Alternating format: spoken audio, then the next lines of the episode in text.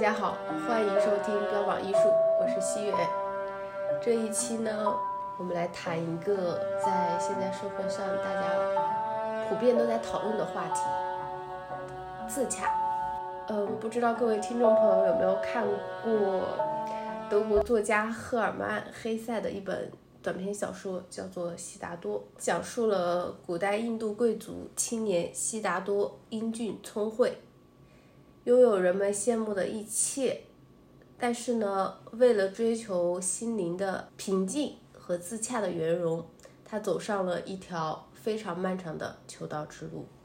然后呢，悉达多就经过他一生的探求，终于体验到了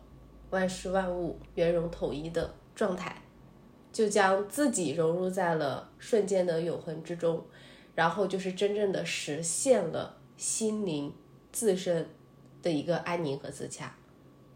对，所以其实今天这一期呢，我就想和老彭，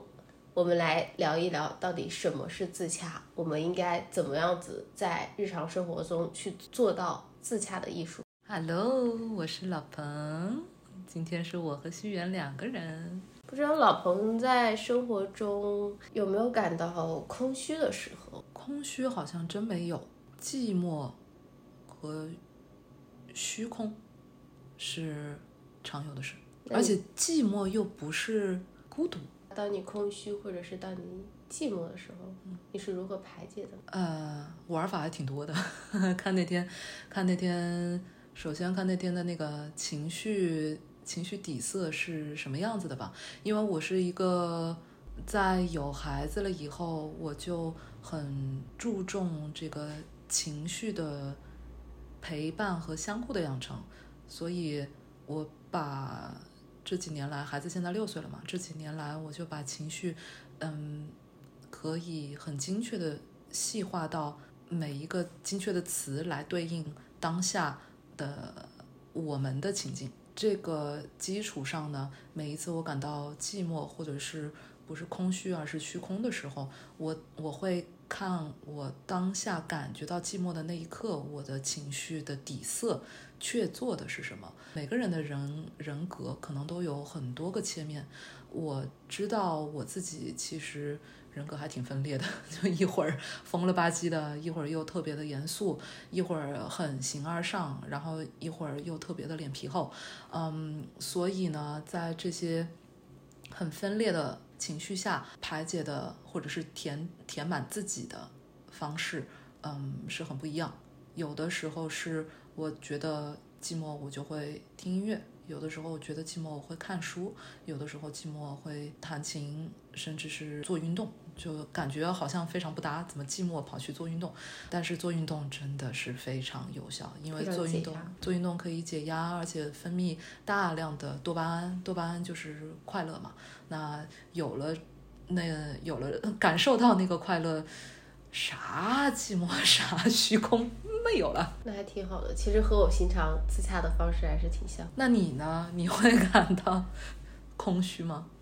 我从来没有过空虚。嗯，对，但是我会有感觉到孤独的时候，嗯，但是这个孤独它其实是打引号的孤独，嗯嗯，啊，难怪刚才我说我是觉得寂寞和虚空，但是不是孤独，你说哎，那还挺妙的，嗯嗯，对，就是我们两个都是有不同的那个情绪在，但是就是又不是相同的点，觉得还是蛮有意思的，对，但。底色上面肯定是有共通，因为我觉得孤独对我来说是一件好事，它可以让我成长。在人的一生当中，就是有很多时刻我们都是孤独的，人从一生下来都是孤独，是你的父母赋予了你的名字，所以我觉得孤独它是一个可以快速让人成长的东西。没有人会拒绝成长，所以也没有人会拒绝孤独。是不是有的人会拒绝成长的，但是就是被迫没有办法拒绝？我觉得会有的，有些人他想自洽。但是他没有办法去自洽，他不知道通过什么途径去做到一个自洽。自洽其实还是蛮难的一件事情，非常非常难的。就是年轻的时候就是超级不自洽，特别玻璃心，只要是听到什么有关自己的任何的一点评价，就马上会觉得是，嗯，有的时候其实是对自己做的事情旁人的评价，马上就会觉得是对自己这个人的存在的攻击。然后就会难受好久好久。就是特别不自洽的一个表现。但其实，当别人评价我们或者评价我们的行为、评价我们的言语的时候，我们是否可以换个角度去思考？嗯，年轻，至少我自己啊，年轻不自洽的时候，我做不到，做不到，然后就跑到跑到就跑偏了。就是嗯，现在现在回头再看一下，以及现在我们平时在工作，然后在工作中产生的一些人际交往关系，有一部分人很妙，你跟他谈事儿的时候，他会抓住你谈话里面的关键词，然后在那些关键词里面，他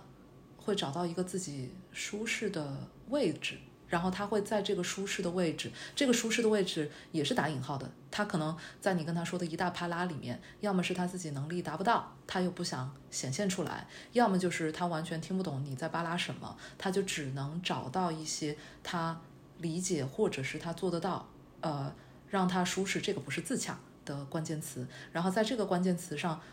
他就给你带跑偏了。你再怎么跟他讲。这件事情的本身，然后在他看来，这件事情的本身就只有他抓到的那个关键词的那个那一块儿，所以你们的交流还在继续，但是已经变成了两个系统了。嗯，所以回到你刚才在我们谈的这个自洽的这个支点上面很难，而且有的时候我们也没有办法，嗯，去换位思考。说到。换个角度，或者是换位思考的这件事，那我可能要 扯一下，又是这个情情情绪陪伴、情商这一块儿，以及呃有点精神分析这一块儿啊。当然，也有一些心理学上专家在说，人的这个呃心智成长，就是跟情商有关的心智成长，是分成好几个阶段的。第一个阶段就是。一个世界里面只有自己，然后第二个阶段是呃这个镜镜像嘛镜子的阶段，就是婴儿通常婴儿婴儿几个月的时候就会发生的，看到另外一个人，但是他当时不知道是自己的镜像，呃那这种这个阶段呢，呃如果不是在镜子里的自己，而是在呃托儿所或者是旁人。嗯，而且特别是同龄人，也是几个月大的宝宝的时候，嗯，会产生出一种就是本能的掠夺，然后到了第三个阶段是，呃，我这里说的是心智情绪啊，就是跟情绪和心理和心智成长有关系的几个阶段。有的人可能他活了一辈子，他还是第二个阶段，嗯，呃，对同龄人永远有这种掠夺和残暴的倾向嘛。但是有的人可能可能青少年的时候就已经到那个登峰造极的阶段了，就好像呃佛陀一样的，他其实是年轻的时候嘛，就是在在故事里是。不到二十岁的时候，对吧？十几岁的时候，对对，他就思考这些问题。对对对对，他就其实已经到了最后的这个阶段哈。那从这个第二阶段到了第三个阶段呢？到了第三个阶段，就是我们俗称的这种呃，开始学会呃换位思考，或者是有这个同理心、共情心，还没有到慈悲心，但是有同理心和共情心。但是这个换位思考呢，绝大多数情况下是。以自己的三观吧，自己的价值观、社会观、呃世界观来去想象别人在经受的那一些那种样子的同理心和共情心，嗯，所以绝大多数时候呢，他自己所谓的为他人着想，呃，很多情况下是错位的，而且很多情况下是呃不着点的。也会造成呃很多就是想要谈朋友的朋友们 为什么会觉得哎呀我已经不舒服了，但是遇到了一个舔狗，我该怎么办？就是这种情况。但是殊不知那个舔狗他已经觉得他以为他把他自己最好的都替你着想好了，安排好了。那最后这个阶段就是慈悲心、换位思考的话，他甚至是可以做到一个。呃，上帝视角，它都不是换位思考，它是一个通感，它是一个通感，而且有极大的这个慈悲心作为驱动力的共情能力会非常的强，而且自身的话，其实自身的情绪底色是带着一点点的 melancholy，就是带着一点点的忧郁的，因为太通了。然后你刚才也讲到一句话嘛，就是人生下来的时候就是孤独的。那当你已经在上帝视角有这个极强的慈悲心的通感的时候，是能感受到每个作为人类个体的从出生就带着的孤独孤独感，所以他的底色就是会有一点点忧郁的。那刚才老朋友提到谈朋友这件事情，那你觉得在爱情中的自洽感到底是什么？如果就我就我自己本人而言的话，我也是经历了好几个阶段。我小的时候觉得爱情里的自洽是，我觉得我做了这件事情，感动了我自己了，而且好像对对方也挺好的，而且对方还挺领情的，那我就自洽了。后来我发现我这样好可怕。我觉得我自己对别人的好，呃，我刚才又说回来嘛，就是呃，其实是在第三阶段了。后来成熟了一点，我说的这个小时候，那真的是小时候啊，那就是初恋的时候。初恋是在呃，从小学一直到高中读完，持续了快十年。然后当时是这样以为的。后来出国了以后，知道人类社会 的现实和黑暗和残酷以后，但是也同时也知道了人类社会的另外一面，就是充满着乐趣、充满着挑战，然后充满着给予和回馈的可能了以后，对爱情观的自洽就是基于一个平等的关系，就是不再去纠结谁付出的更多，也不再完全完全不再去考量我。对对方这么好，是不是感动了我自己？嗯，更多在意的是相互的尊重和相互的陪伴。然后尊重的话，这个我我稍微吐个槽啊，就是如果有有我们的听众朋友们觉得要要喷我的话，那你们说的都对，但是我这个槽我还是要吐一下，就是我有一个特别基本的点。不管是跟我的亚洲籍的伴侣，还是跟我的欧洲籍的伴侣，呃，从来从来从来没有相互看过手机。嗯，我觉得这一点其实很值得人学习。大环境下，就是能够做到彼此尊尊重对方，不去窥探对方的隐私的人，其实还是蛮少的。对，对我觉得这是一个大家需要去思考的一个问题。嗯，这个就是我我自己觉得说到了。第二阶段，我刚才有强调说是尊重和陪伴，然后尊重的话，它其中有一个很具象的点，就是在这上面体现的。呃，是不是也可以说，其实这些人他其实没有做到完全的精神独立，也就是说没有做到完全的自洽。就是我有时候觉得，当在没有爱情的时候，也能够做到自足自洽的生活的时候，就是准备好。一段感情的最佳时候，好美啊！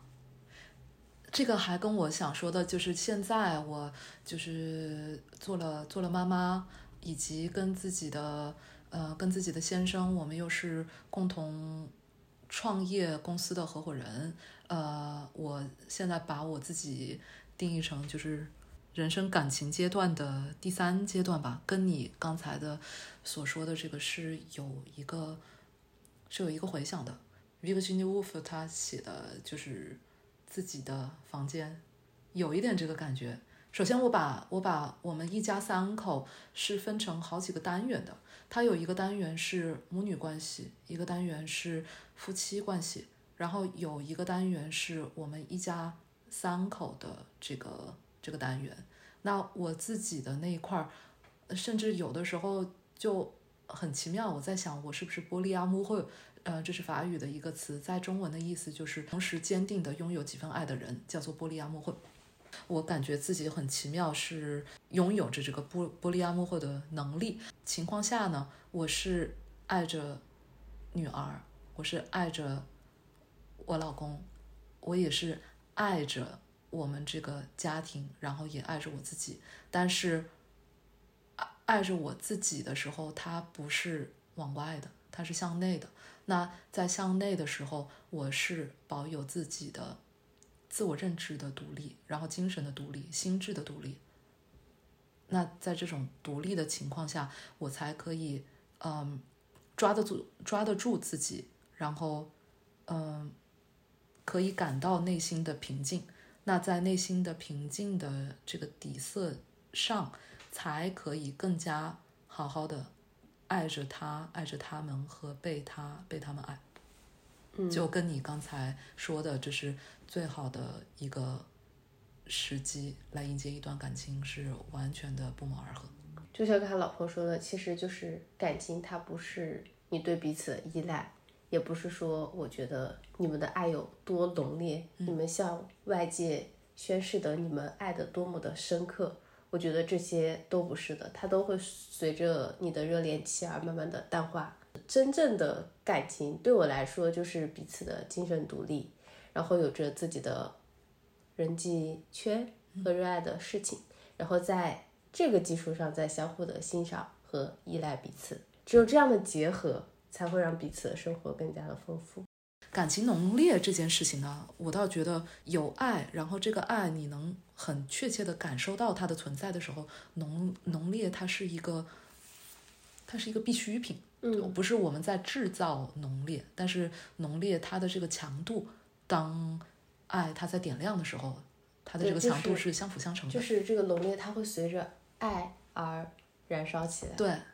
老朋友也是一个孩子的妈妈嘛，就是我想问一下老彭，其实怎么去看待贤妻良母这件事情？我的回答是，我不配。我觉得我可能太野了。来我们家的朋友看我怎么跟孩子相处，看看我怎么跟先生相处，嗯，基本上女孩子们都排着队想要做我的女儿。那从他们的反应来看，我觉得我应该是做到良母了。你的那个核心的价值是在那里的，就是所有人想做你的孩子，喜欢你，他其实是。围绕你展开的，嗯，而不是围绕别人，也不是围绕你身边的人。嗯，你看呀，就就是孩子，嗯，你看家里家里有书，有钢琴，有画笔，有有很多所谓的如何要好好的教育孩子的一些硬件设施吧，我都有。但是这些我都有呢，其实是我自己，其实是我自己本人的一些兴趣爱好，然后我就我就不会完全不会逼孩子去弹琴，他自己会主动去弹琴，然后他弹琴的时候完全也不会教，然后除了他主动 cue 我，他说妈妈你你教我弹一下，我才会去教，平时他就自己。画画也是的，嗯，对，所以我觉得作为一个良母，我不配，而且我给他的陪伴时间，呃，我只能尽量做到陪伴他的时间是非常的高质量，但是时间实际上是很少的。我每天早晨一个半小时，晚上四个小时，周末的时候。嗯，这个要夸一下自己。周末以前是个工作狂，现在有孩子了以后就是完全的不工作，所以周末就是陪孩子。我能做到的就是坚持，一定非常轴的，一定一定要每天给家人做晚饭。每一个周末我们都有共同分享的、有互动的一些一些活动。带着他去看电影啊，去看美术馆、博物馆呀，然后去看看演出啊，听音乐剧啊这些。其实我觉得你还挺是一个良母的，就是虽然我不是很喜欢用良母这个词，但是我觉得你真的还是一个挺好的妈妈。就妈妈的这个基础上，你没有丢掉自我，没有丢掉我这个东西。这个我是打引号的，贤妻良母这个词，贤妻和良母。这两个词从身份上，它其实就是有依附性的关系的。就是妻，它相对于的是夫而言；母，它相对于的是子而言。嗯，就是当我们在说我们爱丈夫、我们爱孩子的时候，母母亲的母这个概念来形容的时候，其实很多人都会把本我、自我去掉，就他会站在一个母亲或站在一个妻子的角度去思考这件事情，但是他没有想过，其实是先站在自己的这个对角度，然后先去思考这个问题，然后再带上自己母亲的角色、妻子的角色。当一个人他在生活中没有了自我的时候，在他感觉到孤独的时候，他就会觉得特别的慌。对，嗯，坍塌就是这个存在存在感是会全面坍塌的。对，因为他就没有了一个主体性的价值。自洽的艺术嘛，那我突然想到，嗯，就是在给学生教中国美术史的时候，我也有讲到过你刚才在说到的这个观点。我有去翻非常非常多的史料，很难找得到，嗯。女性的名字，但是后面再到了呃清，呃，然后以及近代的时候，嗯，就有一个画派叫做规格画，然后到规格画这里呢，才能够明白为什么在那么多更加古代甚至远古的中国的这些这些美术名录上面没有女性，是因为他们。是属于这个附属的关系，是呃哪位名家的妹妹，哪位名师的女儿，嗯，甚至是呃这种有很多有很多，因为在在中国传统的这个家庭关系里面，舅舅是一个很重要的存在，所以甚至有一些有一些很出色的女画家。她是呃跟着舅舅来学习画，但是最后签的名或者是这些画的存在是呃就是母系这边的男士来出的名。然后规格画也是为什么叫做规格画呢？是因为这些女士们她们是一个从属的关系，所以她们不能去呃，她们不能去这个。going public，他们不能去公众，就是他们不能首先不能在呃，首先不能上学堂吧，呃，然后更更更别说就是入室了。那他们能够作画的地方只有他们的规格，嗯，大门不出，二门不入嘛。那在这种情况下的话，当然就是。没有名，当然就是从属，当然就是贤妻良母。你的这个，你的这个分析，这个角度很准也很妙。嗯，你说到这里，我突然想到了，我不知道你知道马伯骞这个人吗？啊，很多人知道马伯骞是因为他的爸爸，爸爸是世界上非常著名的建筑设计师。我之前看过一个访谈，马伯骞在访谈上说，他说我不是因为。大家认识我爸爸而认识我，我希望大家是先认识到我这个人，然后知道我是他的儿子。对，中国咱中国马姓的就是厉害，马东他的老爷子是那个呃马季啊。嗯，是。所以马东他其实口条那么顺，是 DNA 刻上去的。最前面的时候，老朋友有说到，其实就是有一个镜像嘛，自洽。然后我就想到前段时间我在。我自己的公众号写过一篇文章，就是说，有时候独处就如同一面镜子，你在看镜子的同时，也必须看见镜中的自己。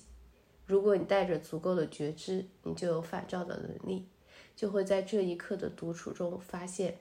你对所有人的评判都是在评判你自己，评判本身就是恶的一种。这其实也就回到说，当别人在评价我们的时候，其实我们没有必要挂在心上，或者我们去恶意的去怼别人。嗯，对，因为如果我们去把这个事情放在心上的话，可能就是把这个恶又种在了自己的心中。对，冤冤相报何时了，就是这个意思啊。对，但嗯，这个超脱感，这个超脱感，我觉得可能可能还是首先得经历。大量的 残酷的样本以后，才能有这个超脱感。因为字面上，我们心情不好的时候会去会去跟朋友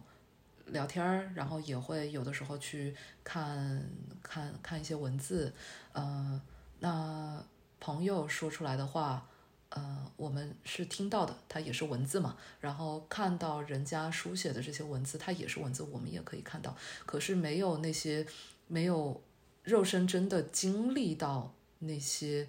惨烈吧，特别是惨烈了以后，还得有一个可能是总结、归纳和自省的能力。然后一次又一次以后，嗯，有一天就是有点那种久病成良医的感觉。然后久病成良医的那一天，是因为前面的不好的样本已经足够了，然后超脱感才有了。确实就是需要经历一些东西，然后你可能才会真正的在这个经历的过程中，慢慢的去达到平静，慢慢的去达到圆融，达到自洽。但是我觉得有些时候，其实我们可以刻意的去锻炼，嗯，就比如说我们在做一件事情的时候，你对某一个人好的时候，其实是你想对他好，而不是说你想去从对方身上捞到点什么。当有这个思想的时候，其实你那个真正的意识，它就发生了变化。很核心的一点。就是刚才我们也讲到，就是慈悲心嘛，嗯，同理心、共情心和慈悲心。但是你说到的这一点，它也是极其重要的，善良。因为你刚才说到的，要做到要做到这点，其实本色得是个善良的人呀。嗯，但其实人生下来就是善良的。然后在社会的染缸里面染一染，就是不是所有人都是善良的。其实，在做一些事情的时候，尽可能的去在。原本的状态上，再去思考这个问题，因为世界上也没有对恶之，没有绝对的对，也没有绝对的错，只是一个人看这个事事情的角度。因为我们都是善良的人，到就是我经历了这么多惨痛的样本以后，我现在对人还依然保有激情，保有热情，没有不再有期待，但是还是有激情，有热情。是因为底色就是善良的人，然后也没有被社会的染缸弄成自我保护到其实已经善良，它已经消失的一个状态。那我们还是有善，因为善良和良知是两回事儿嘛。我有时候觉得，就是你很自洽，其实自洽就是在你身上可能体现，就是我们会有一个自己的一个体系，自己的一个规则，然后在这个规则上，我们再去建立。周边的关系，在这个体系上，我们去建立周遭的关系和自己的世界，以及自己对待这个世界的体系。对，其实我觉得自洽，其实看这两个字可能会觉得比较有压力，但其实它还是一个比较轻松的话题吧。我们其实可以通过日常生活中的一些小的事情，来慢慢的。锻炼我们自洽的能力，就比如说，其实我现在是在老彭的家里，我的面前就是老彭，就是在他的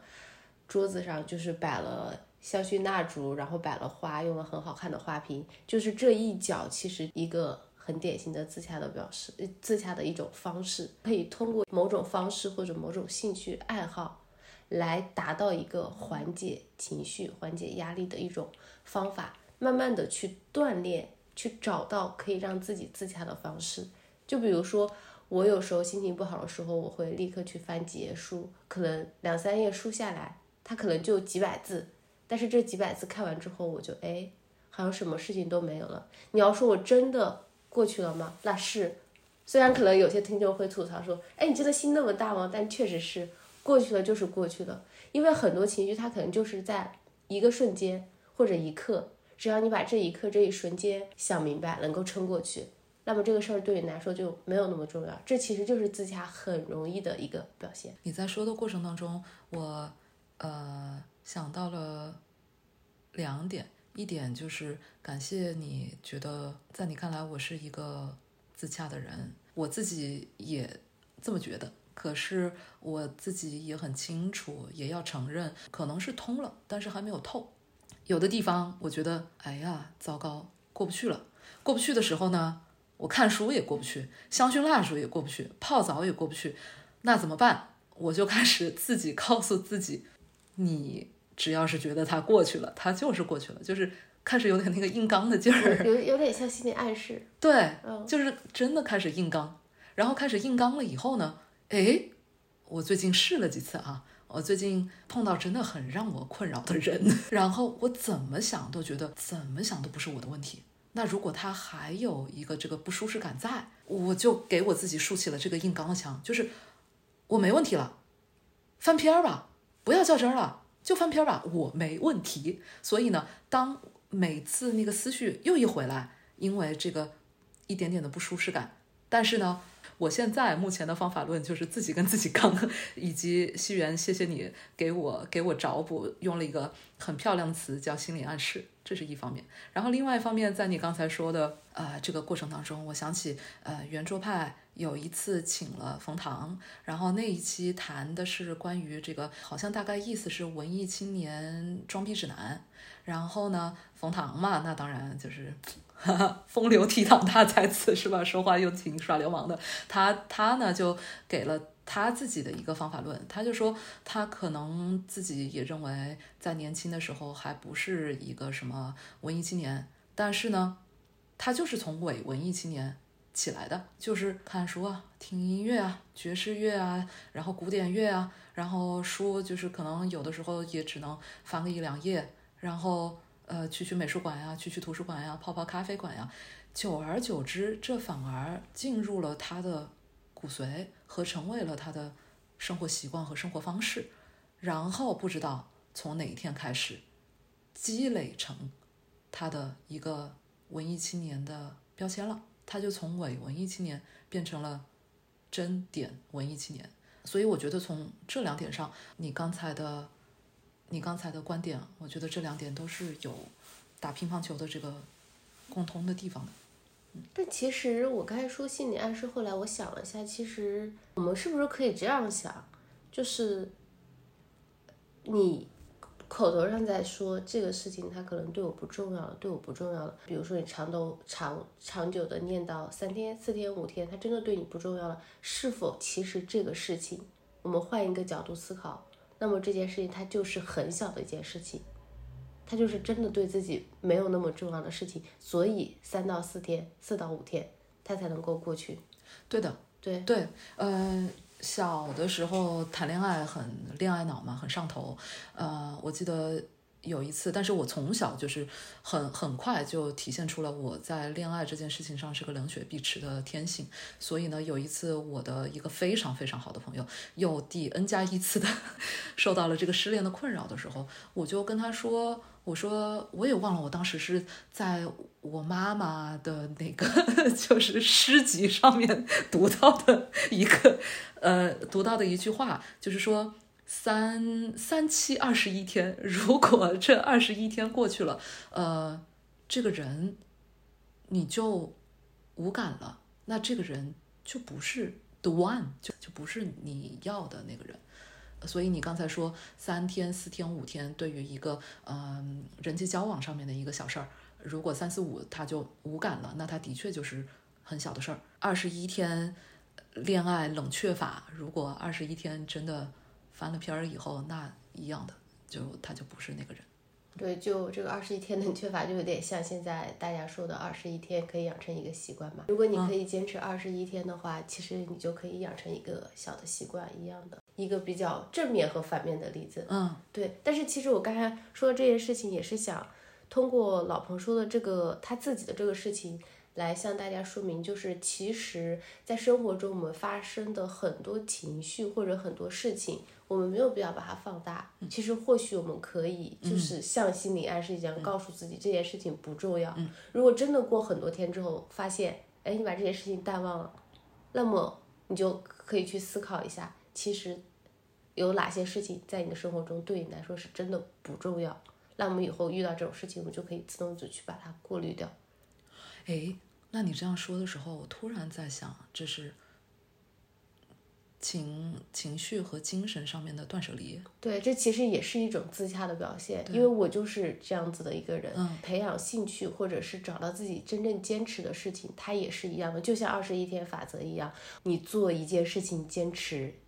一年、两年、三年，这叫坚持，这叫喜欢，它不是的。嗯，一个东西你从刚开始。慢慢的摸索它，你觉得这个事情很好，很适合自自己，然后慢慢的不知不觉中把它养成了习惯，